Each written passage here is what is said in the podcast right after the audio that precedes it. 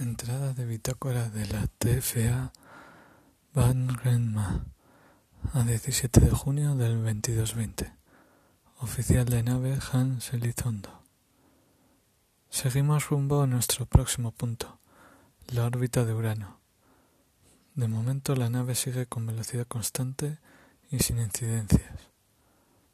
Bradbury ha empezado a mandar un vídeo diario con las instrucciones y novedades de la misión como su, la forma principal de comunicación. Nosotras les mandamos uno de vuelta con todas las estadísticas de la nave. No tenemos ni idea si las analizan, pero de momento no nos han dicho nada al respecto.